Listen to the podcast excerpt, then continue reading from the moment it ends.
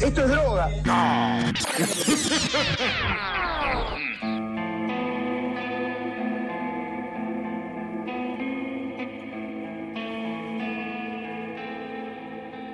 Muy buenas, buenas a todos el oyente, bienvenidos a una nueva edición de Mambo Criminal, yo soy el Muni y conmigo como siempre los infatigables Santi Barril y Flor Cuncum. ¿Cómo andan muchachos? ¡Bien! no, a Santi le sale mejor. Impoluto. Impoluto. ¿Impoluto? como, como hacen los loros.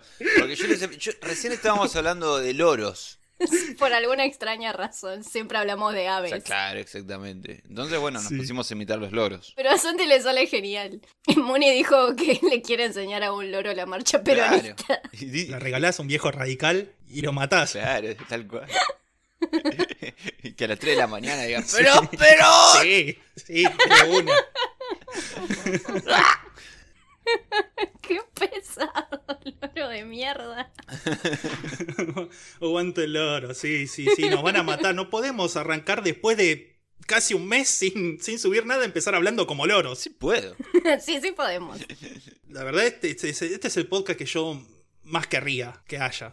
Así que, la verdad, quiero empezar dándonos la- las felicitaciones, porque somos unos capos. Eh, Nunca pidiendo unas disculpas de rodillas, ensangrentados. No, yo les explico. eh, tardamos en grabar porque tuvimos diversas múltiples actividades que nos impedían poder concretar un capítulo de la calidad que ustedes se merecen, señores y señoras oyentes. Exactamente. Vicisitudes. Claro, así que si quieren más capítulos, yo se los voy a decir así directamente. ¡Compren cafecito!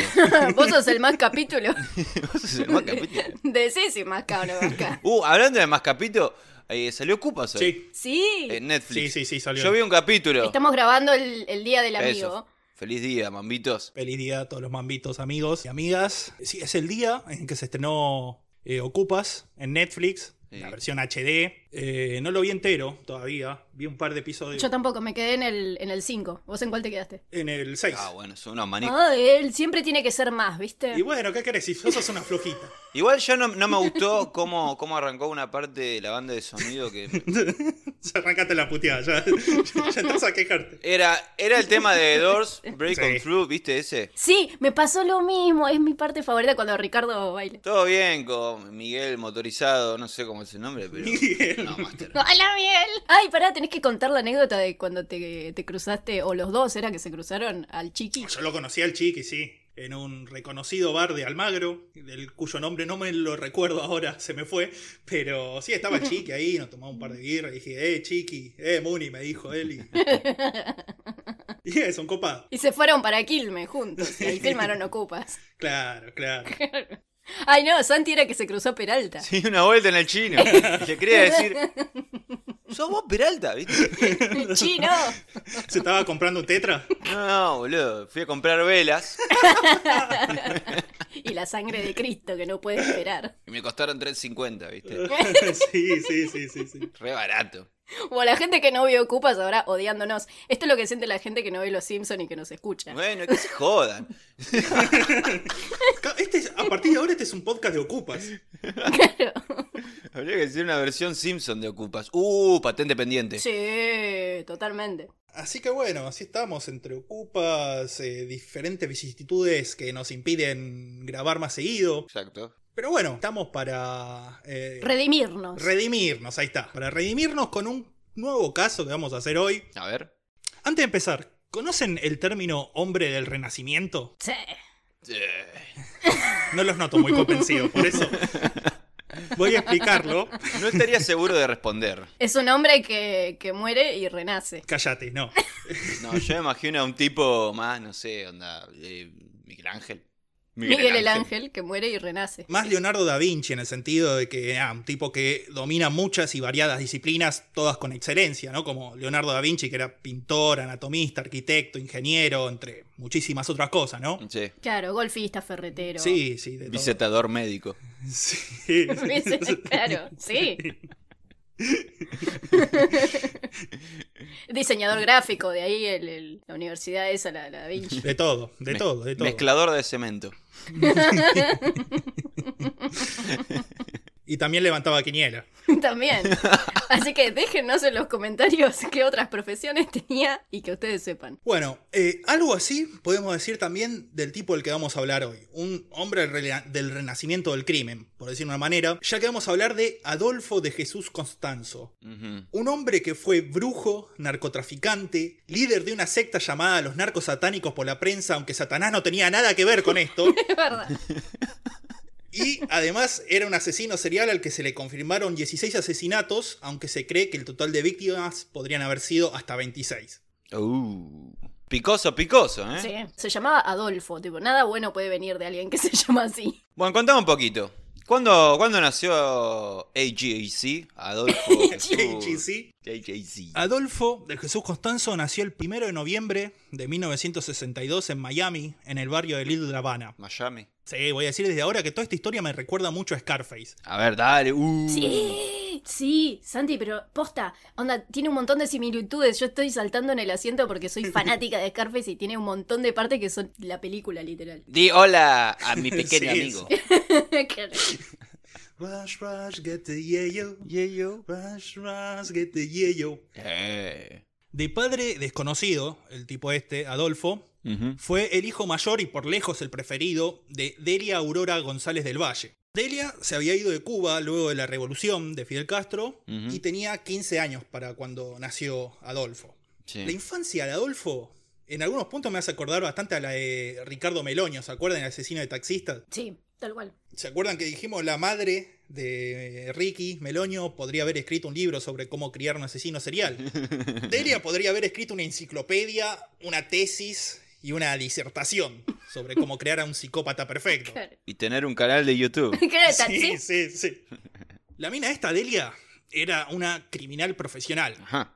La chabona usaba docenas de identidades, eh, docenas de documentos, era muy hábil para disfrazarse, era como la mamá de Homero. Mona Simpson, sí iba a decir eso. Sí. Tal cual. Sí, sí, sí. Tal cual. tuvo 30 años en, en fuga. Bueno, la mina más o menos lo mismo.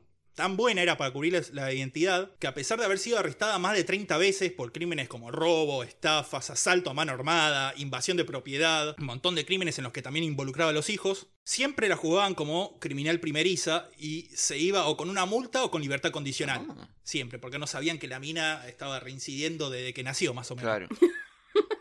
Era fácil antes, ¿no? Eh, cambiar la identidad. Sí, la verdad que sí. No sé, no, no intenté últimamente cambiar mi identidad, la verdad, pero puede ser. Claro, vos antes podías decir, a partir de hoy soy Miguel Sánchez y... y no pasaba nada, ahora no podés, tenés tu nombre en todos lados. Ah, yo qué sé, aparte yo antes me mudaba, no sé, de Vicente López a Quilmes y como, como que estaba en otro mundo, ¿entendés?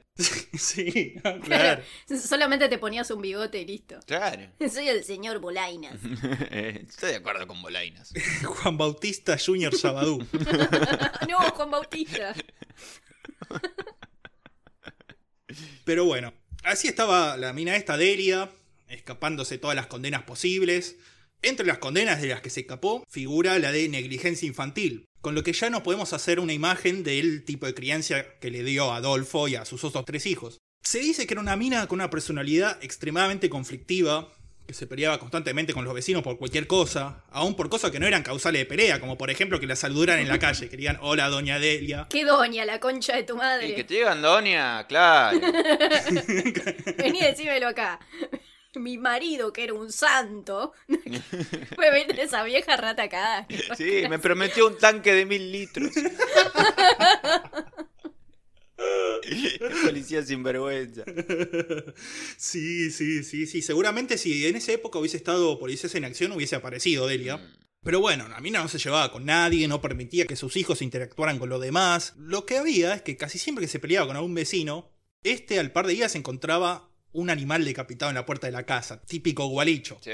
Pasa que la familia tenía fama de brujos, entonces nadie se metía mucho, pero nadie tampoco sabía exactamente qué era, porque Delia se estaba mudando constantemente de casa y de barrio, Sí. ya que consideraba que no era importante pagar el alquiler.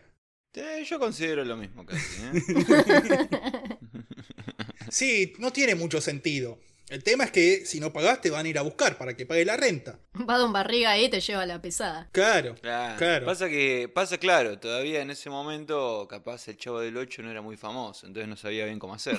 Claro. Claro, sí, evidentemente no sabían cómo hacer, porque la táctica favorita de Delia cuando pasaba esto, cuando iban a cobrarle la, la renta, no atendía. No, no abría la puerta, no atendía el timbre, se hacía la que no estaba, y se quedaba horas así hasta que se iban cansados los otros. ¿Qué te pasa, gas? Pero bueno, eventualmente la situación se volvía insostenible cuando parecía que iba a ser necesaria la intervención de la policía. Delia levantaba campamento con los suyos y se iba de la casa durante la noche hacia la casa de otro pobre infeliz que él se le iba a alquilar y se iba a quedar sin guita. Siempre dicen que las casas quedaban en estado de suciedad y destrucción tal que parecía imposible que alguien pudiera vivir ahí. Este caserón del orto. Sí, no, claro, peor que el caserón del orto. Ahí se encontraron en una más de 30 animales vivos, incontable número de animales muertos.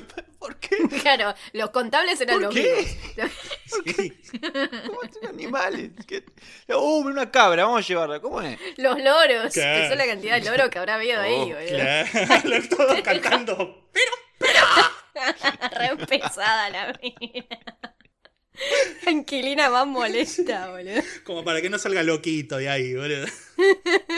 Claro, pues además de los animales vivos, lo muerto, obviamente, también había mierda de animales, Claro. sangre, comida podrida e insectos por todo lado. Claro, sí, sí. ¿Por qué había tanta cantidad de animales en las casas de Delia? Y contame. Esto es porque era creyente y practicante del palo mayombe. Y acá vamos a hacer una aclaración. Este es el momento del episodio en donde seguramente en algo nos vamos a equivocar, vamos a hacer una girada. Ah, claro, nunca decimos gilada. Sí, pero acá peor. no, pero...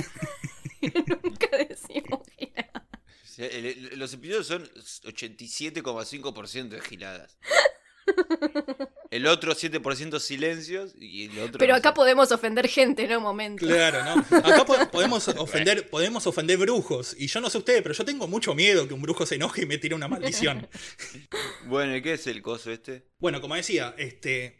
Ninguno de los tres de acá somos antropólogos, ni teólogos, ni nada de eso. El conocimiento que tenemos sobre Palo Mayombe es mayormente lo que conseguimos haciendo la investigación de este caso. Por lo tanto, seguramente sí información incompleta, porque además ya de por sí la religión esta es bastante secretiva. Ajá. Vamos a empezar diciendo que Delia parecería que practicaba una versión extremadamente oscura y retorcida de Palo Mayombe. Eh, una, una secta, digamos, de Palo Mayombe. Así que, hecha esa aclaración, eh, continuamos. Por favor, no nos embolichen, tenemos mucho miedo. Pará, pero en un momento también se hablaba de, de la santería, además del palo. Porque, a ver, el palo mayombe, o palo congo, o palo mambo, o tiene palo mambo, ya le mandamos bien. Vos es el nuestro, es nuestra versión. pero tiene varios nombres. Este, son como todas estas religiones afro- afrocubanas Claro. que vinieron con eh, la inmigración, digamos, de lo, va, el traslado, mejor dicho, de los esclavos de África para acá. Que es como vudú, umbanda, Claro. etcétera. Son todos como eh, que tienen más o menos el mismo origen, pero eh, tienen sus características determinadas. Ponerle esto del palo mayombe, eh, son gente que cree como eh, más en la tierra, la naturaleza, los ancestros, creen como en una magia que equilibra el bien y el mal. Sí.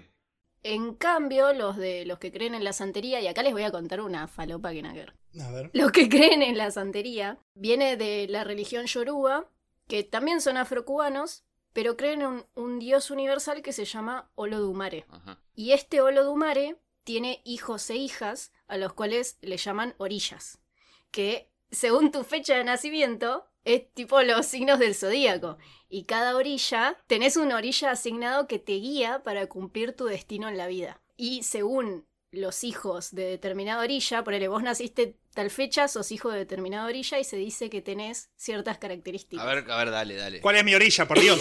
Dale, dale, dale. Ahora entiendo todo. Ahora entiendo por qué pediste mi fecha de nacimiento. Les dije que era para un TP. Porque tenía una amiga que hacía capoeira y el capoeira viene también de todos estos orígenes Sí, y ahí me contó de toda esta religión. sí. Y una vuelta nos pusimos a buscar eh, mi orilla, Claro. que es Inle, el patrón de los médicos y de los pescadores. Qué buena combinación, boludo. Dice que, Más arreglado no está eso, ¿no? dice que los hijos de Inle somos desordenados, hipersensibles y compasivos. Así que busqué sus orillas. A ver. El de Muni se llama Orilla Oko. Nah. Y es el. es el patrón de las tierras y la agricultura. ¿Qué? Los hijos, los hijos de Oko. ¿Qué? Si, no- si nunca agarró una- la pala este, ¿qué me estás hablando? No me germinó ni la planta de primer grado cuando te hacían germinar el poroto, boludo. Pará, dice que los hijos de Oko son puros, justos y pacíficos. Ah, eh, Bueno, Yo creo que Moni es bastante justo y bastante Sí. pacífico, ¿eh? No sé si puro, pero, no sé si me claro, lo de puro no. pero que es un tipo Y justo. el de Santi, el de Santi es una orilla que se llama Yemayá, que es la dueña del mar que da la vida Tomá. y la abundancia a todo su paso. Tomá, loco, tenés. A ese sí lo creen, ¿no? Obvio. ¿Querés abundancia? Acá tenés abundancia. sí. Los hijos de Yemayá como Santi son carismáticos, respetuosos y de visión clara, onda que saben lo que quieren y van por eso. Ay, lógico. Igual, nada, tipo, lo que acabo de contar no chupa un huevo porque Delia no hacía santería, sino que hacía palo mayombe. No, pará. Es esta otra magia. No, no, no, pero hay cierta, cierto punto donde coinciden. No es, no es raro que eh, practicantes de palo mayombe practiquen también santería. Sí. O al revés, que practican santería, practiquen palo mayombe. No, algo así. Que es. igual, igualmente los de palo mayombe también creen como ciertas divinidades que te guían específicamente a vos. Que después lo vamos a ver en esta historia, por eso. No son puntualmente orillas como en la santería, pero tiene más o menos algo que ver. Así es. Bueno, buenísimo. Y bueno, hablando un poquito más del palo. Todavía no este, explicamos qué es. Eh, Fuerte. Esto hay que escucharlo con serenidad. Tiene que ser. eh, ¿Cómo era este? Ah, Llame ya, ¿cómo era? ¿Cómo, eh, Palo ya. No, ¿qué para.? eh, El, el- el signo mío, ¿cómo era?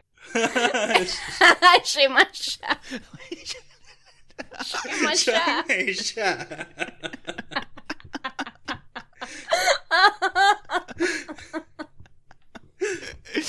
Bueno, Sigue existiendo llame ya. La gente que nos escucha entiende esa referencia. déjalo en los comentarios. Que ya no ven más televisión. No por eso. Para los que no saben, que supongo que deben saber muchos, pero para los que no saben, eran unas propagandas, eh, unas publicidades que te las ponían a medianoche más o menos en algunos canales de televisión, donde De artículos bien berreta y falopas. Como los exactamente. tappers. El episodio de los tappers. Vayan a escucharlo. Totalmente. Bueno, ¿qué es el palo? No, ya, bueno, cuestión que el palo es como esta creencia de los espíritus, los ancestros, les hacen altares, eh, pero tenés como el lado oscuro del palo, como en cualquier religión, ¿viste? Tenés gente que es una psicótica y la usa para el mal, y gente del bien que usa los poderes y los espíritus para cosas del bien. Sí. Claro. Delia justamente era del palo del mal. Para Qué gran sorpresa. Claro. Claro. Porque en el palo, para poder manipular toda esta magia que hay en el aire, es esencial tener un espíritu que pueda manipular esa magia. Y para poder tener este espíritu es necesario preparar una enganga. Gan, gan, gan. Para- Una enganga es como algo de capuzoto. Enganga, Los sí. pasteros verdes. Pangelenque. Claro, Dame tu pangalaque. exacto. Se me hacía muy difícil porque cada vez que veía enganga se me pensaba, pásame más vino, se vino la enganga. La enganga. Y era muy difícil concentrarme con esto. Y la enganga es algo que no querés que venga. No, En ningún claro, momento. claro. Bueno, ¿y qué es la enganga? La enganga es un caldero en el que se le meten sangre y restos de animales, especias, monedas, arañas, escorpiones y demás cosas bonitas. También se le colocan 28 palos, Palos. Que son ramas o trozos de árboles, de ahí viene el nombre de la, de la religión, que es por donde se mueven y se comunican los espíritus. Pero para que la enganga contenga un espíritu humano, se necesitan restos humanos profanados de un cementerio. Se usan varios huesos, varias partes del cuerpo, pero lo primordial es que haya un cráneo y un cerebro humano, en lo posible de un cadáver lo más fresco posible. Cadáver malo. Asustas a Smithers. Bueno, es el típico caldero de bruja, digamos. Sí, Claro. básicamente un caldero de bruja con un olor horrible. ¿Te imaginas la Sí, mezcla de todas esas no cosas? creo que tenga un aroma a canela y manzanilla. Eh, si es magia podría ser, pero no. Lujo. Pero quieren que huela mal, porque se cree que mientras peor huela, más poderoso Ah. es el alma que habita la enganga. La cual, el alma esta está obligada a obedecer los deseos del sacerdote, a quienes se llaman padrinos, pero para que le haga caso el espíritu, el padrino tiene que alimentarlo constantemente con sangre y sacrificios de animales. Sí. Ahora, como dijimos antes, con todas las religiones hay corrientes internas, distintas denominaciones, sectas. Dentro del palo, una de estas corrientes es el palo mayombe, y como dijimos antes, Delia parece que seguía una versión bastante retorcida. Es como que digas que sos católico pero adorás a Satanás, más o menos, una cosa así hacía. Como que la religión la puedes interpretar de muchas formas. Justo esa no da. Justo agarraste la peor. Claro. Pero bueno, es así, es así. De vuelta, que no se ofenda a nadie, porque nos dije, eh, me ha llegado el rumor de que nos escuchan muchos paleros. Ah, sí. Son del palo. Sí, pero no sé qué tipo de palera. Claro. Ya- te iba a preguntar, pero. estaba, estaba como muy. muy Sí, sí, picando sí, dejaste. ¿viste? Nos agarraste desprevenidos. ¿Qué hace palero? A mí me dijeron palero nomás. La cuestión es que cuando Adolfo tenía seis meses, Delia lo llevó con su padrino, Don Corleone. Don Corleone. Mm. Este sostuvo a Adolfo en brazos y lo primero que hizo fue soplarle el humo del habano que estaba fumando en la cara al nene, que garca, ya arrancamos así, todo mal.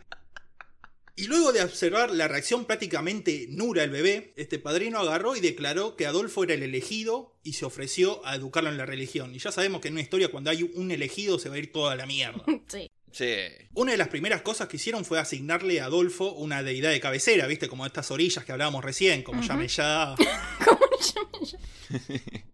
A Adolfo le asignaron a Cadien Pembe, espero haberlo dicho bien, que vendría a ser la versión palera del diablo. O sea, ya desde el inicio ya lo estaban llevando al mal camino, Adolfo. Por eso no está tan mal dicho que sea el narco satánico. O sea, porque eh, el narco Cadien Pembe de última. Eh, suena mejor. Desde chico lo empezaron, eh, lo insensibilizaron a los sacrificios de animales, a la muerte, a los aspectos más macabros de la religión. Sí. También otro recurso pedagógico frecuente eran las palizas. Este, Recurso pedagógico. Es que en esto sí se parece a, a lo de Melonio. ¿Viste? Claro. Que cuando lo, lo cagaban a palo las viejas, ¿te acordás? Claro.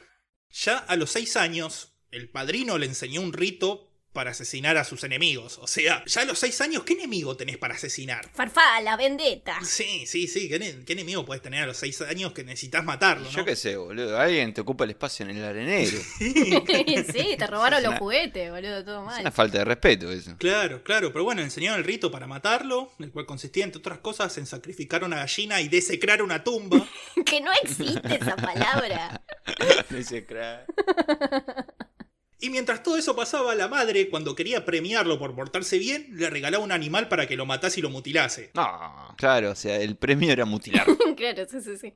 También le enseñaron, bueno, le inculcaron todo el secretismo original de la religión, que recordemos que como era religión de esclavos no podían practicarla libremente al principio, Claro. y le enseñaron toda esa cosa secretiva, y también lo prepararon para llevar una doble vida. Mientras estudiaba Palo Mayombe, en secreto, en sociedad, él y su familia eran católicos.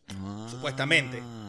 En algunas fuentes hasta se dice que Adolfo llegó a ser monaguillo, pero bueno, no sé qué tan cierto es esto, porque sería una contradicción con las enseñanzas que le daban. Pasa que en realidad eh, algunos eh, símbolos del palo mayombe son muy parecidos a los cristianos, tipo usan eh, cruces muy parecidas. Justamente se ve para poder disimular y a la vez adorar a su verdadera religión. Adoptaron los mismos símbolos, pero le daban todo un significado completamente diferente. Claro. Claro, sí, sí, es por eso. Pero en secreto el padrino y la madre le decían que en realidad todos los que no practicaban palo mayombe eran inferiores, eran seres iguales que los animales que usaban para los sacrificios. Y todo esto mientras le decían que él en particular, que Adolfo era una persona especial destinada a la grandeza y la riqueza. Aparentemente, y reforzando esta creencia que era un, que era un profeta del palo mayombe, durante la adolescencia habría recibido ciertas visiones Adolfo. Primero recibió la aparición del espíritu de Marilyn Monroe, que le habría dicho que su muerte no había sido un suicidio, y también habría predicho el atentado contra la vida de Ronald Reagan en 1981. Aunque eso no era tan difícil de predecir, a ver... Había millones que querían muerto a Reagan. Hasta yo lo quiero muerto y ya está muerto Reagan. O sea, Pero para lo de Marilyn, eh, recontra eh, subraya que esto era real. Te auguro. Sí, sí, claro. Si te aparece Marilyn Monroe, ver. eh, no hay que dudar, no hay que dudar, para nada. A este por lo menos no se le apareció el sargento Cabral, como como a Ricky Meloni. claro, todos- es verdad, a todos se les aparecían como personas súper... ¿Qué onda? Nunca te aparecía un tipo así normal que no, yo na- nací en 1866, me morí 30 años después de fiebre, no hice nada Claro, con mi vida. no, Morí de fiebre. Claro. Sí, me, morí, me morí de fiebre. Me dieron unas fiebres. Mira, ¿qué hace? No, yo era canillita. El canillita embrujado. Claro. Claro, ¿por qué no aparecen esos espíritus? La historia de esos espíritus cuentan también, loco. Si hay un canillita muerto que nos quiera contactar, que, que nos mande un mail, que, que queremos contar esas historias también. Con todo esto, no es extraño que Adolfo tuviera problemas para adaptarse a la vida en sociedad, ¿no? Le iba pésimo en la escuela, fue arrestado un par de veces por robo en tiendas y no tenía muchos amigos. Esto último se debía en gran parte también por la fama de brujos que tenía él y la madre, Sí. pero no lo molestaba mucho. De hecho, se dio cuenta que provocaba miedo en los demás y descubrió que ese miedo lo hacía sentirse poderoso y le daba placer. Mm. Es que yo no sé si me acercaría tampoco al, al pibito que tiene un montón de loros muertos a su alrededor. Es como, Debe tener historias interesantes, por lo menos, esa persona. Seguro. O sea, ¿cómo se te murieron todos esos loros? Por lo menos ya tenés una historia como para. claro, para romper el hielo. Sí, claro. En una Es- primera cita. Claro. Claro, no, no. ¿Qué música escuchás? ¿Qué películas te gustan? ¿Qué es esto? ¿Qué lo otro? No. ¿Cómo hiciste para tener tantos loros muertos? ¿Eh? ¿Por qué los traes? E- esa es una conversación para la primera cita. claro, Por lo menos tiene mi atención. claro. Tiene mi curiosidad, como mínimo. Lo que también descubrió en esa época es que era homosexual. Aunque como todo en la vida de Adolfo, este descubrimiento no lo hizo de la manera más sana, sino que lo descubrió cuando comenzó a ser abusado por su padrino como parte de la enseñanza religiosa, demostrando una vez más que el palo mayombe y el catolicismo no, tienen, no son tan diferentes después de todo. ¿no? claro, claro. Pero bueno, comenzó a frecuentar los bares gays de la zona, en donde se dice que disfrutaba de dominar y humillar a sus parejas ocasionales. Así que ya desde este momento ya vemos la beta sádica de Adolfo, del pequeño Adolfo, de Adolfito, Ajá. de Fito. Fito. De Fi- de Fito. El gato de Santi, de repente. Sí. Uh. Y todo esto, además, estaba pasando en una época en el que se estaba iniciando lo que se llamaba lo que se llama la guerra contra las drogas del, del gobierno estadounidense y Miami se convertía en una de las capitales mundiales de la droga y el narcotráfico. ¿Qué estamos hablando ya del 80, ponele? No, de... Sí, finales de los 70, principios de los 80. Ok, ya tenía, ponele, mm, más de 18. Sí, sí, sí, tenía más o menos 18. Estamos hablando de la época en que Adolfo tenía entre 18 y 20 años. Ah, ok.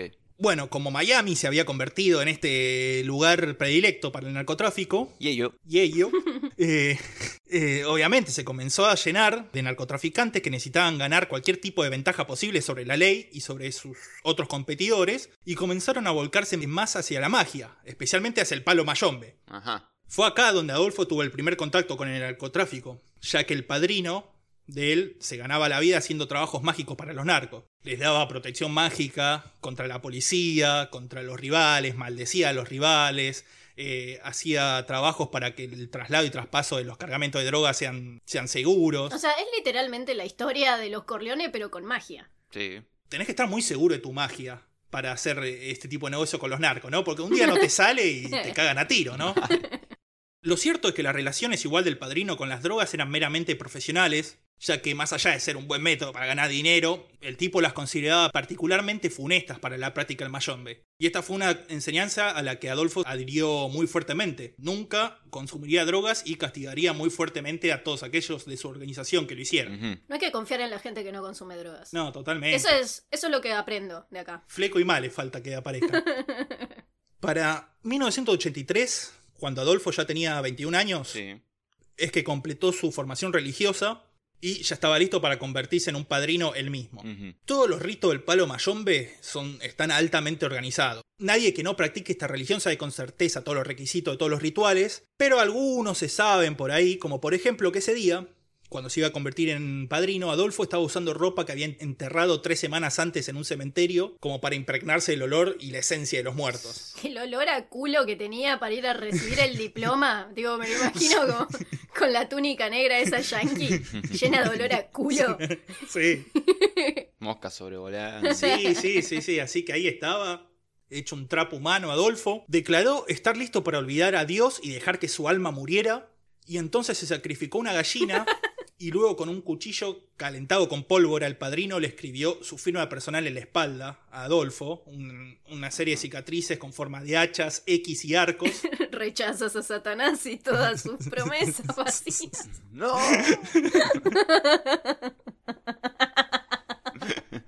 no puedo dejar de pensar que la firma eh, hizo así nomás, H, X, dibujitos. Claro, era como ¿no? esos tatuajes que estaban de moda hace unos años, ¿viste? Claro. Medio tradi. Que se Sí, llenaban de sí. pelotudeces los brazos, de una manga llena de, de pelotudeces. Claro, cada una cosa así, una cosa así. Y una vez hecho esto, entonces el padrino le entregó a Adolfo un kisengue, que es una especie de cetro, báculo o varita de los paleros. Sí. O todo junto. Sí, Un o todo junto. cetrobáculo varita. Que es básicamente una tibia humana pulida. Mm, qué bueno. Así que ahí estaba con su báculo, Sí. convertido en padrino. Y en ese momento decidió que lo mejor que podía hacer de su vida era emigrar. Ajá. Porque, a ver, el chabón parecía no, no podía mantener un trabajo mucho tiempo, no estaba especialmente dotado para el robo, porque vimos que ya lo habían atrapado un par de veces. La única vocación del tipo era ser palero, era ser padrino de Palo Mayombe. Sí. Y escucha de mambo criminal. Sí, Básicamente, porque de ahora en más son sinónimos. Ser palero y ser escucha nuestro. Claro. claro. Pero bueno, la cuestión es que en Miami, ahí donde estaba, este, había un mercado muy pequeño para paleros y ya estaba saturado. Claro, estaban llamando mucho la atención. Sí, sí, sí, sí, sí, sí, no podía. El chabón recién empezaba, no iba a tener los mejores clientes ni nada. Se tenía que hacer de muy de abajo. Aparte, re llamativo el chabón todo con, con tatuajes tipo X, arcos, H por todos lados. Sí, vengo por el trabajo de limpiador de mesas. Claro, claro. No, no podía. Bueno, ¿y a dónde migró entonces? Bueno, entonces decidió irse a un lugar donde eh, no llamara tanto la atención y donde fueran mayor receptivos a las creencias y la búsqueda de sus servicios. Es por eso que en 1984 se mudó a la Ciudad de México, el DF, la capital de México. Sí. Ahí en el DF, Adolfo planeaba seguir una doble carrera como brujo y como modelo. ¿Modelo? Modelo de tatuajes. Sí, sí, boludo. Sí, ¿Qué te pensás? De todas esas cosas al pedo se las va a estar tatuando. hay que lucirlas, hay que monetizarlas. Ah. hay varios testimonios igual que lo describen como un tipo apuesto al chabón, pero igualmente no le fue muy bien en la carrera de modelo. Pero con la brujería, de a poco empezó a hacerse de renombre. Empezó con cosas pequeñas, curaciones, limpiezas, adivinación del futuro, toda esa falopeada. Adivinación del pasado. Sí. Ah, esa es buenísima.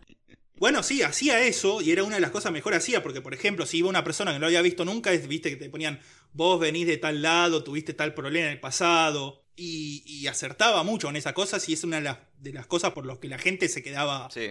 flayada con el chabón. Pero lo más atrayente y hasta desconcertante de todo era que la magia del chabón parecía funcionar realmente. Y vamos a dar un par de ejemplos. Un tipo, por ejemplo, que tenía problemas económicos, fue a hablar con el chabón este, con Adolfo, y Adolfo le dijo, usa tus últimos ahorros para comprarte esta propiedad. La propiedad era un departamento hecho mierda y abandonado en el medio de México, de la capital, Ajá. que no valía un carajo. Se gastó la última guita con eso. Seis meses después, hubo un terremoto violentísimo en México que destruyó gran- grandes partes de la ciudad. Tanto que el gobierno necesitaba oficinas nuevas, por ejemplo, para varias dependencias. Entonces le compró la propiedad esa al chabón a muchísima más plata de la que había comprado el tipo originalmente y le solucionó todos los problemas económicos. Mirá. Y a partir de ese momento el chabón se volvió creyente en Adolfo. Sí. Otro caso fue el de la Damiana. La Damiana, eh, no sabemos muy bien si era una mujer trans, un travesti o un drag, porque bueno, el libro donde sacamos la información generalmente para todo esto fue escrito a principios de los 90, así que no hay Elijo creer que era todo. Claro, Que también era drag. Claro. claro, totalmente. El libro que ahora no me acuerdo el nombre, pero después vamos a dar el nombre por si alguno lo quiere leer. Bueno, la cuestión es que la Damiana se ganaba la vida cantando y haciendo shows en bares y boliches gay. Resulta que en su último trabajo el dueño del boliche no solo se negó a pagarle, sino que cuando fue a reclamar el dinero la hizo cagar a trompada por los patoba del antro. Sí. También fue la Damiana a verlo a Constanzo, Constanzo se ve que hizo un ritual ahí, medio falopa, todo esto, todo esto, y a las tres semanas el dueño del boliche se había muerto de un infarto. Uh. Le dio la, la Death Note, boludo. Le anotó ahí el, el nombre y lo mató de un ataque al corazón. Básicamente. Por eso es que se empezó a, a- a llenar de adeptos el chabón, porque de verdad parecía que la magia funcionaba. Claro. Entre sus primeros adeptos y, y- y más importantes, el primero de estos fue Martín Quintana Rodríguez, que también era el guardaespalda y amante de Adolfo. Ajá. Luego también llegó Omar Orea Ochoa, que era un pibe que había terminado la secundaria hace poco en Puebla, en el interior de México, y se había mudado al DF para estudiar periodismo, y que había estado toda su vida obsesionado por la magia y el ocultismo. Sí. Un poco como nosotros. Pero mexicano. Claro, claro, y también se transformó en amante de Adolfo. Los tres, Adolfo, Martín y Omar, vivían juntos y Adolfo hacía competir constantemente a Martín y Omar por el afecto. Claro. La verdad es que todos los testimonios hablan de una relación totalmente abusiva de parte de Adolfo contra los dos, contra eh, Martín y Omar, tanto emocionalmente, porque el chabón dice que pasaba de la ofusividad a la frialdad y el desprecio en, ins- en instantes y arbitrariamente, Sí. y también abusiva físicamente. Eh, no era extraño que los cagara trompadas. Aun cuando, por ejemplo, Martín era el guardaespaldas y lo podría haber, se podría haberse defendido, pero era tal el grado de sumisión que los tenía que no se defendía. Claro, primero los destruyó psicológicamente con este poder mágico supuestamente que tenía. Y después le- les hacía lo que quería, es tremendo. O sea, como cualquier violento, pero sumado toda esta sugestión de la magia negra y bla. Claro, claro, era otra forma de poder que tenía sobre ellos. Porque después el patrón de violencia es igual que el de cualquier violento de, Claro. de cualquier lugar. O sea, también los empezó a separar eh, de, de los amantes, estos amantes de sus familias y aislarlos del- de sus contextos. Entonces solamente existía Adolfo. Claro. Totalmente. Eh, a uno de los que amenazó, ciertamente, fue a un hermano de Martín, Quintana, que estaba en una fiesta y era familia. A mucho la familia de Quintana no le cabía a Adolfo, pero bueno, lo aceptaban, excepto el hermano de Martín, que lo quería separar. Y se dice que en un momento Adolfo se lo llevó a un costadito, así, mientras hacían que brindaban, sonreía. El chabón le dijo, loco, tranquilo con tu hermano, porque si no te voy a cortar en pedacitos, te voy a comer a los chanchos, después voy a cortar los chanchos y lo voy a tirar a la enganga. Claro, vas a ser vos parte del, del círculo de la vida de la enganga. Claro, sí, sí, sí. Pero bueno, así estaba con estos dos amantes y adeptos. Otro de sus adeptos importantes de esta época era un tipo llamado Jorge Montes, de 50 años. Era ex modelo, luego reconvertido en adivino y vidente. sí. Me encanta cómo...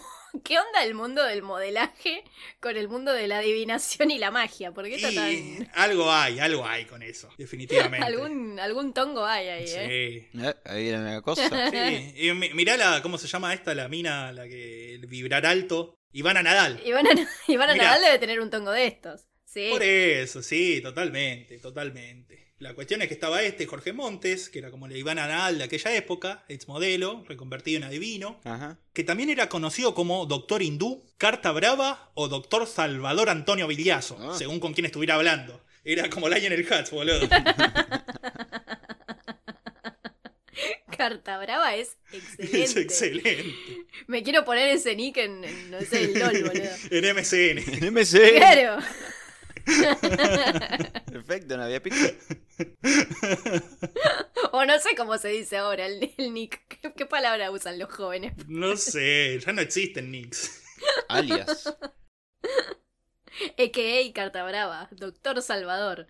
Acá. Así que así estaban. A todos ellos Adolfo les prometió irles enseñando a poco los secretos de sus poderes para hacerlos tan poderosos como él. Y a cambio le exigía, no sin amenazas en el medio, lealtad absoluta. Como el padrino.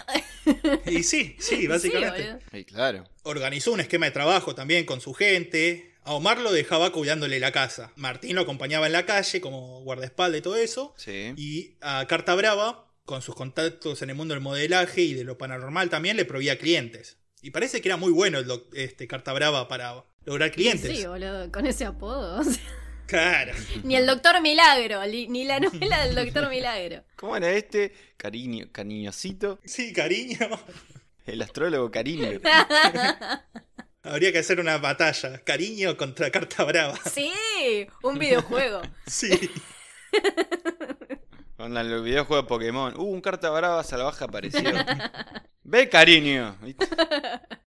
La cuestión es que en un año el emprendimiento se había convertido en un éxito. Ajá. No solo ganaba mucha plata, sino que empezó a ser reconocido en ese ambiente raro que es de los celebridades clase B. No se me ocurren eh, ejemplos de acá ahora, pero todos sabemos de gente, que gente como, no sé, eh, Que llegaron misteriosamente a la fama. Claro. Como Andanara. Claro, Wanda Nara. Iba a decir, no sé, Guido Zuller, pero eso fue hace 10 años. No sé quiénes son los- las celebridades clase B de hoy. Somos muy poco cholulos para, para hacer esto. No, pero eh, acá es donde se parece mucho a la historia, eh, bueno, aparte a, a lo de cara cortada por todo esto de, de ser descendiente de Cuba y bla, y a la saga del padrino también. O sea, Sí. Es un chabón que viene de descendencia cubana, que arranca a vender drogas en Miami, que se tiene que ir para armar su imperio del narcotráfico, tomando un lugar de padrino, ayudando a los demás para mejorar sus vidas, como los artistas de clase B. ¿Y se acuerdan que en el padrino estaba eh, la figura de Johnny Fontane? Eh, Fontanino, no sé qué, que era el ahijado de Don Corleone. eh, Claro. Un fracasado. Y que de, de cantante de repente la repegó y, y llegó a ser estrella de cine y dueño de una cadena de cine y qué sé yo qué. Sí, sí, sí, sí, Todo por los favores de su padrino. Y algo así habrá hecho este chabón. Claro, claro, tomó toda esa y, y- y- y la aplicó, la aplicó a la vida real. La cuestión es que el negocio iba tan bien que Constanzo, que Adolfo decidió hacer sacerdotes de Palo Mayombe a Martín, a Omar y a Carta Brava, para ayudarlos en los ritos y en los conjuros. Es como los capo, los caporrégimes del padrino. Claro, claro, sí, sí, sí, para hacerlos eso, capo régimen. Y acá es donde empezamos a ver las primeras desviaciones de la doctrina del palo en pos del beneficio económico. Porque recordemos que a Adolfo le llevó 20 años de instrucción religiosa Claro. hacerse padrino. Y acá el chabón ya empezó a decir, no, vos también, vos también, sí, vengan, vengan a ayudarme. Mucha falopa. sí, sí, sí, sí, sí. Tanta falopa, de hecho, que Adolfo una vez que los hizo padrino a los otros, di- decidió que era el momento de tener su propia enganga. Y sí, ¿quién no quiere tener su propia enganga? Claro. Se vino la enganga. no, voy- no puedo parar, no voy a parar con eso. Entonces la cuestión que en una noche eh, de luna creciente, como indicaban las reglas del rito, junto a sus tres acólitos, Adolfo fue al cementerio y profanaron una tumba que cumplía con los requisitos que se había fijado. Adolfo. La persona había muerto hace menos de un año y de una forma violenta. Se llevaron la cabeza, los dedos de los pies y las manos, las costillas y las tibias. Ajá. Y como pago y agradecimiento al cadáver dejaron un par de monedas y una gallina decapitada en la tumba. Es peor, pa. Sí, el peor intercambio del mundo. Le dejaron loros también. claro, sí. Me llevo casi todo tu cuerpo y te dejo un par de pesitos y un puchero. Pero bueno, con todo eso regresaron a la casa donde llevaron a cabo el ritual. Una de las habitaciones de la casa fue preparada para albergar la enganga y a partir de ese momento fue conocido como el cuarto de los muertos. Ay, qué poco creativo. Es un nombre muy eh, marketinero igual, ¿eh? Es como que, ¿qué te pasa con mi cuarto de los muertos de los misterios? ¿Por qué querés entrar acá? ¿Cuál es tu obsesión? Claro. ¿Quién no quisiera tener en su casa un cuarto de los muertos? Y después no tenés nada ahí, pero para, para tener chapa, ¿viste? Para hacer cartel. Claro, sí, sí, sí.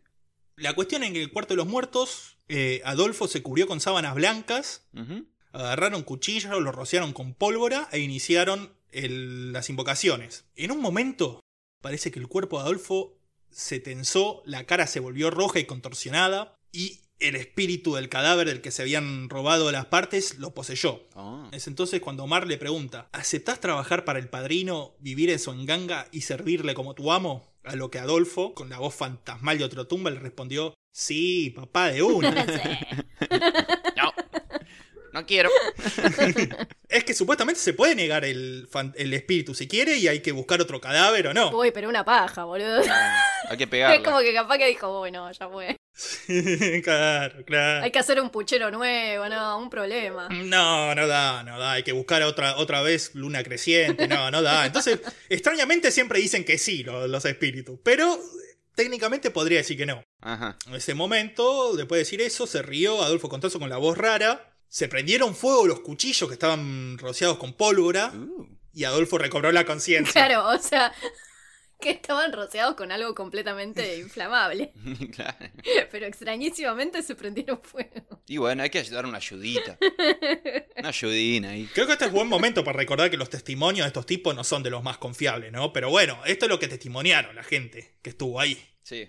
Bueno, hecho esto, arrojaron en el caldero los restos humanos, monedas, tierra del cementerio, una tortuga asada, la cabeza de una cabra, astas de venado, clavos de tren, pimienta, especias, ajo, arañas y escorpiones muertos, cáscara de coco y un gato negro hervido, entre otras cosas. Oh. Les gustaba mucho el puchero. Y todo esto rociado con sangre de gallina. Mm, Y por supuesto los 28 palos sagrados clavados en el medio del.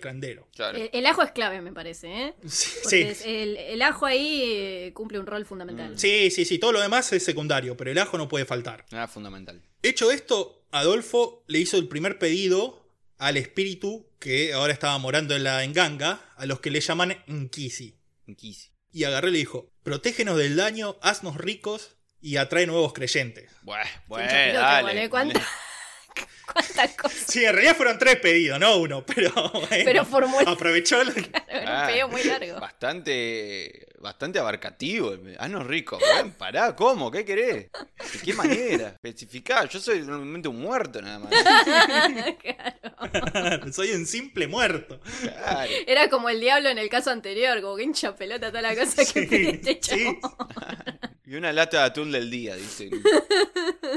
Claro, más bien, la lección es no hincharle las pelotas a las ánimas. Está todo bien, pero no le hinché las pelotas. Deja de molestar a Satanás. Pero lo más extraño de todo, como siempre en este caso, es que el Lenkisi parece que se lo tomó bien porque empezó a funcionar y empezaron a cumplirse las cosas que pidió Adolfo. Ah, qué plato. Sí, los clientes comenzaron a llegar cada vez en mayor número, cada vez gente más prestigiosa y con mayor cantidad de dinero, obviamente.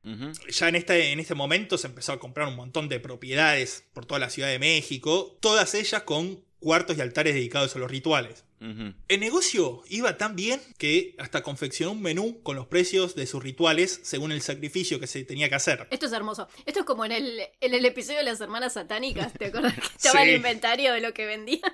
Recargo de 100 pesos por ajo. Claro. El menú era una gallina salía a 6 dólares, una cabra 30, una boa 450, una cebra 1000 y un león bebé 3000 dólares. Ah, mierda. O sea, ¿qué necesitas? ¿Qué, qué, qué, qué trabajito necesitas para tener que sacrificar un león bebé? ¿Y, y qué tan grande es el mercado de leones bebés? O sea, vos podés llamar y comprarte un león bebé. Me parece carísimo igual, ¿eh? Ya una gallina a 6 dólares es un montón. Medio te veían la cara también con los precios. Y en general sí te ven la cara en estos rituales. Sí, claro. No, no- no salen baratos. No hay dos por uno, me parece. Con los precios nada más te están mirando la cara, yo creo que con todo. Yo ya estoy sugestión. Yo ya estoy eh, viendo a ver cuánta plata tengo para ver qué puedo comprar, claro. Ya me comí el buzón de una. Y, y bueno, llevas, no sé, llevas vos caldo y listo. Y le decís, no, hacelo con esto. Calditos no. Sí, ya fue. Pero bueno, como vemos, el negocio estaba creciendo. Cada vez más celebridades iban, cada vez celebridades más importantes. Entre la gente que recurrió en su servicio estaban Oscar Atié, Irma Serrano y Lucía Méndez. Y yo no sé si a- acá hay algo que no entiendo, pero yo no sé ni quiénes putas son esta gente. No, boludo. Eh, eh, Irma Serrano. ¿Quién la es? tigresa de la canción ranchera. No inventes, no empieces a tirar adjetivos. La tigresa de la canción ranchera. Te, ju- Que sacrificaron un tigre, ¿cómo es? Claro. te juro. Era como una actriz y vedette Ah, sí. eh, toda la Sí. vez. No sé si cantaba también. Y después la, la Lucía Méndez esa es una ex de Luis Miguel. Ah, ah, para, sí, bueno. Salió con Luis Miguel. ¿Y cómo, sabe, cómo sabes todo esto, boludo? Eh, mi vieja es muy cholula. Ah, bueno.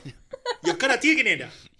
No, eso ya no sé, no me importa. Ah, bueno. Ese es el que inventó el flota flota de los inodoros. Sí, la claro. de los inodoros. Seguramente. Totalmente. Dice, estaba buscando otra cosa más que inventar, un nuevo invento, y fue a visitarlo a este. Ah, mira, este Oscar Atié, este Oscar Atié ganó eh, el concurso este de la voz, ¿viste? Como el que hacen acá el programa ahora, pero de, de México. Sí, pero hace 25 años. Y fue amadrinado por Verónica Castro. Mira, está todo conectado acá. Oh, mirá. Todo conectado. Eh, pero la famosa Verónica Castro. Eh, ¿no? bueno, pero todo, todo un vínculo. Eh, está bien, bueno. Ponele. Vamos a dejarlo así. Pero de todos estos, igual el cliente más importante que tuvo en ese momento fue Florentino Ventura Gutiérrez. Este tipo, Florentino, era el jefe de la oficina de Interpol en México, Ujú. ex jefe de lo que es el FBI mexicano Ujú. Y agente o ex agente de la CIA. Vos Viste que cuando la CIA no está nada muy claro Claro. quién es, quién no es, quién fue, quién no fue.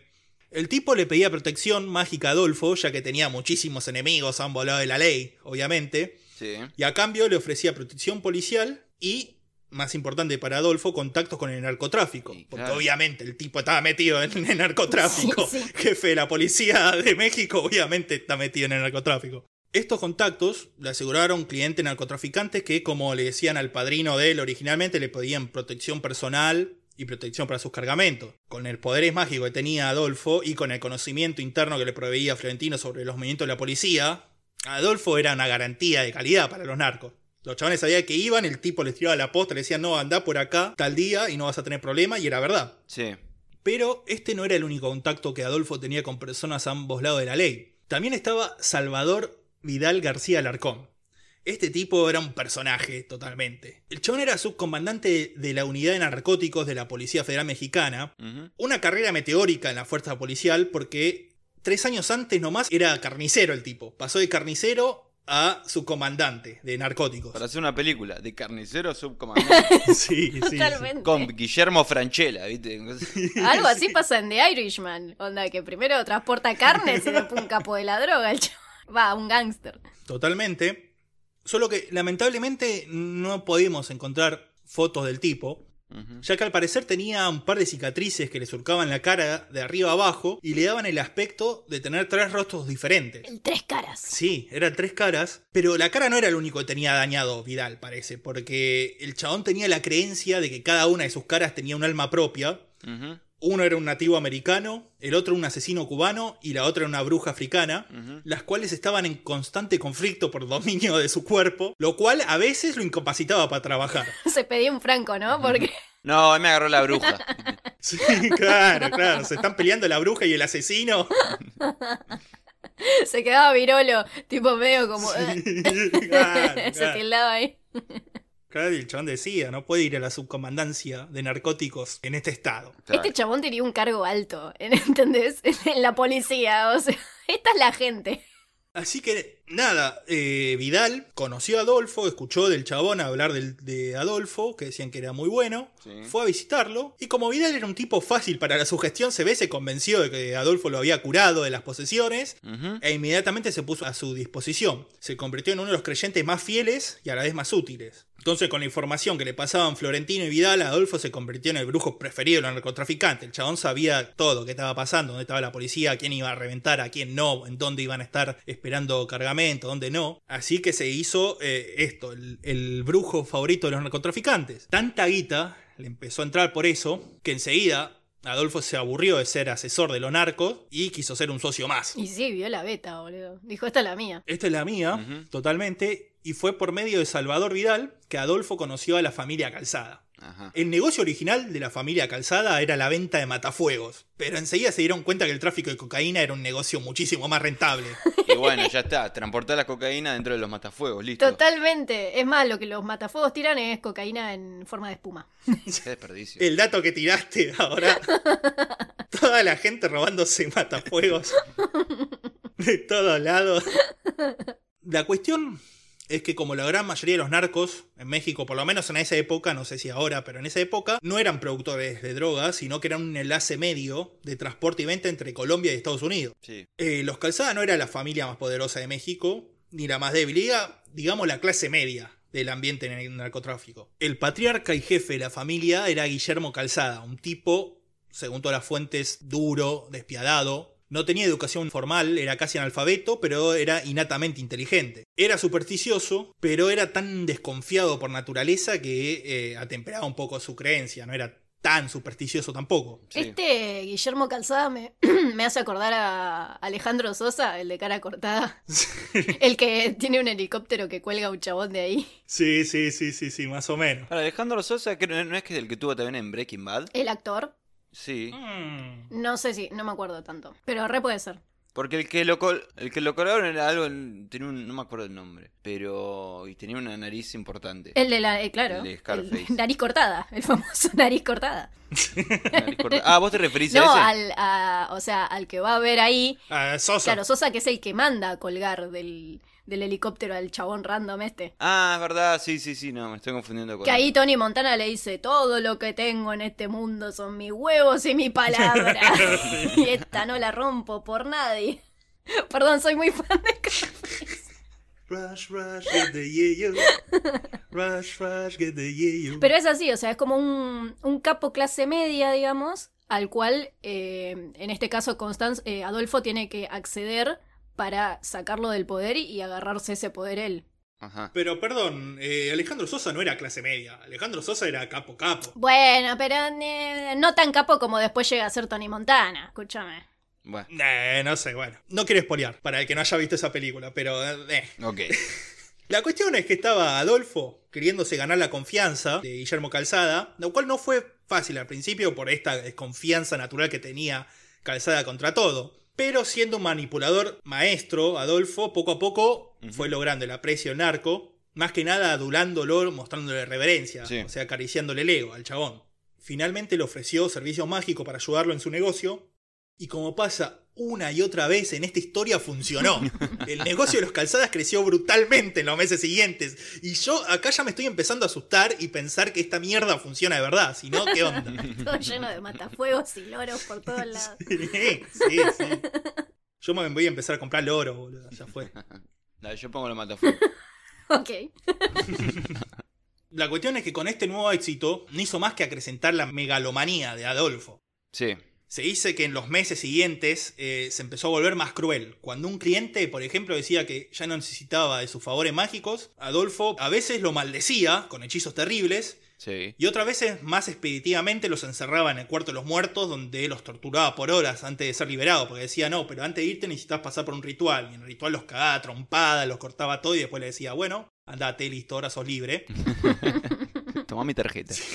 claro. ¿Ves? Para eso está bueno el cuarto de los muertos. Claro, claro. Y todo eso ocurría ante la mirada de sus acólitos más cercanos, que habían aprendido a aceptar todas y cada una de las opciones del- de su padrino, por más crueles que fueran, endureciéndose también, envolviéndose más insensibles al dolor ajeno, parecido a como le hicieron a Adolfo la madre y el padrino. Bueno, el chabón estaba haciendo lo mismo con sus acólitos. Claro. Los iba preparando, digamos. Y mientras todo esto pasaba, además, Constanzo iba aprendiendo cada vez más del negocio de los. del narcotráfico. Entre Calzada, eh, Florentino, Vidal, todo eso. Para 1987, Adolfo, Martín y el Tres Caras se hicieron pasar por agente de la DEA y reventaron el consultorio de un dentista que además vendía falopa. Como todos los dentistas. Sí. Qué flash tu dentista, loco. ¿Con qué te pensás que te anestesian? Bueno, la cuestión es que al dentista lo cagaron a trompadas, le robaron la droga y la vendieron enseguida, junto con los calzadas, muy rápida y lucrativamente. Lo otro que hicieron también fue comprar cocaína y marihuana que, habían, que había sido incautada por la policía a otros narcos Sí. a un precio rebajado y después la vendió en el estado de Matamoros, en el norte de México y en Miami, con unas ganancias de la putísima madre. Claro, sí. Acá vemos que eh, la devoción religiosa había dado paso a una obsesión por la acumulación de riqueza en Adolfo. No es que no creyera más, al revés, el chabón creía más que nunca, pero ya no hacía la magia por la magia en sí, sino explícitamente como una herramienta para ganar guita. Por eso que, si bien la sociedad de los calzadas andaba bien, Adolfo se volvió codicioso y argumentando que el crecimiento de los calzadas se debía a sus poderes mágicos, exigió que se le dé la mitad de la ganancia de la familia a él. no, Claro. no se andaba con chiquitas, ¿viste? Era como, No. nunca un, eh, un 30%. No, dame la mitad. Sí, sí, sí, sí, sí. Arrancó con eso, fue personalmente ante Guillermo Calzada a hacer este pedido. Y Calzada se negó. Le dijo, no, flaco, ¿qué te pasa? Claro. ¿Qué iba a decir? Ah, sí, tenés razón. Toma, ¿no? Mira, tengo esto ahora, pero uh, vení mañana y te doy el resto. No, Calzada le dijo. Pero no, flaco, ¿qué te pasa? Era Walter con la plata de los perros. No, vení mañana. Mañana Claro. está lo tuyo. ¿Te das cuenta? Un materialista este muchacho. Bueno, eso es lo que dijo Adolfo, porque el chabón, viste, no estaba acostumbrado nunca a que le digan que no. Claro. Imagínate, ya de la infancia, de la crianza y después con todos estos acólitos con los que se reunió, que le decían todo que sí. Ujú. El chabón no estaba acostumbrado, le digan que no y dicen que tuvo un berrinche. Enfrente del, del je- del jefe narco, empezó a los gritos que no me puedes hacer esto, que no, golpeando la mesa, casi llorando. Pero que Guillermo agarró y le dijo, loco, andate de mi casa o te mato. Claro, romper la pelota. Le empezó a cantar la marcha peronista ahí a los gritos también. Sí, claro, claro. Dicen que para echarle sal a la herida, hasta el guardaespaldas personal de Guillermo Calzada, un tal Tití, se le rió en la cara a Costanzo mientras se iba derrotado el chabón. La vieja de Ocupa. Sí, sí. Claro, Titi estaba ahí al costado sentado tomando un vino con soda de tabaco. Totalmente. Tema que esto no fue solamente un revés para los planes de, de Costanzo en el tema de la guita, sino que también fue una herida muy profunda en, en el ego del chabón. De un narcisista como el tipo este, que lo traten así es, es terrible. Y sí. Imagínate que en- estos años, en sus últimos años, había cultivado toda una imagen de mago que podía dominar la realidad, que nadie se le podía rechazar. Y esto no podía quedar así. No podía quedar así. Y encima, si esta gente lo rechazaba, ¿por qué no iban a em- empezar a hacerlo sus fieles, no? Claro. Entonces, viendo todo esto, Constanzo dijo, bueno, ¿sabes qué? Me parece que va a ser hora de hacer un nuevo tipo de sacrificio para la enganga. Un par de días después de este desencuentro, de este desconocimiento entre amigos como Adolfo y Calzada, Adolfo lo llamó y se disculpó profusamente de lo sucedido. Claro. De la forma que le gustaba a Calzada, ¿no? Muy, este, Adulador. muy aduladoramente, Muy sumiso, digamos. muy sumisamente, claro, claro. Y le ofreció una explicación de qué había pasado. Adolfo le dijo que lo que seguramente pasó es que él, Adolfo, estaba bajo el hechizo de algún brujo rival que lo había vuelto momentáneamente loco, pero que ya había pasado eso. Totalmente. Seems legit. sí, Cero fallas en su lógica. claro. Claro, está. Pero bueno, ya había pasado, había roto el maleficio, pero había un problema. El hechizo que le había hecho el brujo rival seguramente también había estado dirigido hacia Calzada y su clan. Claro. Por lo tanto, era necesario hacer un ritual de limpieza espiritual con toda la familia para deshacerse los rastros del conjuro. Muy astuto. Obviamente el ritual iba a ser gratuito como un regalo de parte de Adolfo en muestra de disculpas, ¿no? Claro. Los encerraba en un cine y los prendía a fuego.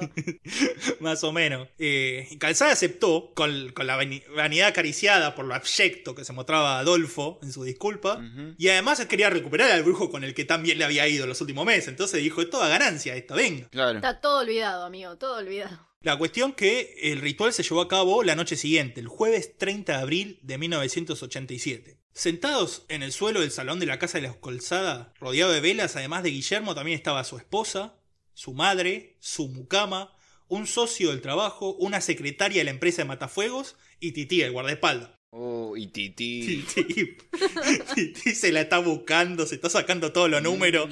Sí, sí, sí. Sí, sí, sí. No para de romper la bola. Es como Nelson, viste que está ahí para reírse nomás, tipo. Sí, "Ah". sí, sí, sí, sí, sí. No es que Costanzo, que estaba ahí parado en medio del círculo, todo vestido de blanco, como en todos los rituales, los había convencido de que todos los que estaban presentes en la casa en aquel momento tenían que formar parte del ritual para que funcionase correctamente. Y cuando un brujo te dice eso, no le puedes discutir, si no tenés vos idea de que lo que dice es cierto o no. Claro. Aparte está vestido de blanco, ¿cómo vas a desconfiar? Claro, claro, y, y se ve que olía bien esta ropa porque no la había enterrado tres semanas antes. Claro. Una vez que estuvo todo preparado, Adolfo comenzó a invocar a las antiguas deidades del palo mayombe para pedirle que aniquilaran a sus enemigos. Y acá pasa algo curioso. Durante esta parte, el chabón cada vez que decía la palabra enemigo señalaba a los calzadas.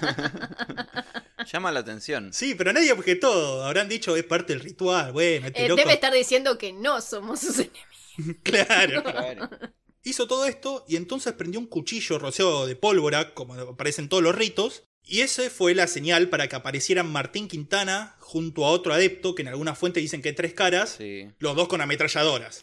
Say hello to my little friend. Lo que se sabe con, a ciencia cierta es que a Guillermo Calzada lo mató Adolfo a cuchillazos. Sobre la cronología y los hechos que pasaron después a las otras personas, el mejor testimonio que podemos tener sobre eso es el de los cuerpos, los cuales aparecieron en los días siguientes flotando en el río Zumpango al norte de la Ciudad de México. Todos los cadáveres habían sido mutilados y mostraban marca de tortura. Uf. A todos los- les habían cortado los dedos de las manos y los pies y a algunos se los había- les habían insertado billetes enrollados en donde tenían que estar los dedos. Mm. A los hombres los habían castrado y a una de las mujeres le habían arrancado el corazón. A dos de los cadáveres le habían arrancado el cerebro y a otro la columna vertebral. De todos los muertos, solo el cuerpo del que después se reconoció que era Tití tenía heridas de balas. A los demás los mataron o a cuchillazos o con otros medios que no pudieron determinar. Al final la sacó barata, Titi. Dijeron, ah, es re simpático, Titi. Mira, se vive, se ríe todo el tiempo. Es simpático. Y no, bueno, acá- Pegale un par de balazos y nada más. Y nada más, y es el guardaespaldas, tenés que matarlo enseguida porque si no se te puede complicar. ¿Qué- ¿A qué, a qué matas primero con, con una, de un balazo? ¿Al guardaespaldas o a la Era mucama? Jodor, boludo. Lo bajaban primero. Sí, claro. La policía, una vez alertada de la desaparición de la familia Calzada, manejaba la hipótesis de un ajuste de cuenta entre narcos, ¿no? Claro. Obviamente. Aún después de aparecido los cuerpos. Aún cuando aparecieron los cuerpos ahí todos mutilados. Tremendo. Dijeron, no, sí, son narcos seguro. Seguro son colombianos que tenían fama de ser pesados los chabones. La escena de los asesinatos había sido limpiada de tal forma que nadie en ningún momento sospechó un crimen ritual. Claro. Y todos los órganos que habían sido removidos de los cadáveres terminaron en la enganga de Adolfo. Ah. Chabón fue al cuarto de los muertos y dijo, bueno, en ganga querida, ¿te acordás que siempre te, te- te daba gallina, chancho y todo este tipo de cosas? Bueno, ahí te traje un plato fuerte, carne, Carne premium. de cristiano. Cosa que supuestamente no se puede hacer en la enganga, ah, ¿no? porque en enganga cuando, cuando prueba carne humana, se hace adicto a eso y nada más tenés que seguir alimentándole eso, porque si no, no puede volver a, a- a los gatos muertos o a la gallina muerta. Y sí, boludo, ya le diste de la buena, ahora ¿qué? Claro, es que, con que te den mollejitas y después te den todos los días, no sé, eh, bofe. Bofe. Claro. Entonces Adolfo hizo eso, hizo a la enganga bastante más malévola Sí. haciendo, haciendo eso. Y después, al día siguiente, reunió a sus fieles más cercanos y le infor- y les informó la novedad. Che, mirá, ayer fuimos con tres caras y, y Martín Y Tincho. y Tincho y les hicimos mierda a este tipo. Y este es el nuevo rumbo que va a tomar esta secta, le dijo. Y tienen que estar todos dispuestos a seguir lo que yo diga, a hacer lo que yo diga. Y si esta cosa se tiene que repetir, van a tener que bancarla, muchachos, ¿eh? Y todos los adeptos aceptaron, tanto por devoción y por temor en partes iguales a los poderes mágicos del padrino. Dijeron, bueno, prometemos seguir tus órdenes y hacer todo lo que dijera. Esto es así de primer momento y bueno. Lo que no les dijo es que, como a la mayoría de los asesinos seriales, el poder que había sentido durante los asesinatos, eh, a Adolfo le habían provocado una excitación y un placer eh, sexual o casi sexual de, de ese tipo. Sí. Aún pasados los días, el chabón se seguía como, sintiendo como intoxicado por eso. Entonces Adolfo no le dijo a nadie, pero eh, el chabón se prometió a sí mismo que tarde o temprano iba a volver a matar. Claro. Y así, en esta parte de la historia donde Adolfo reconoce al asesino serial dentro suyo, es donde concluimos la primera parte. ¡Oh! ¿Otra vez me hacen esto? Estaba esperando este momento. No, dale, loco, dale.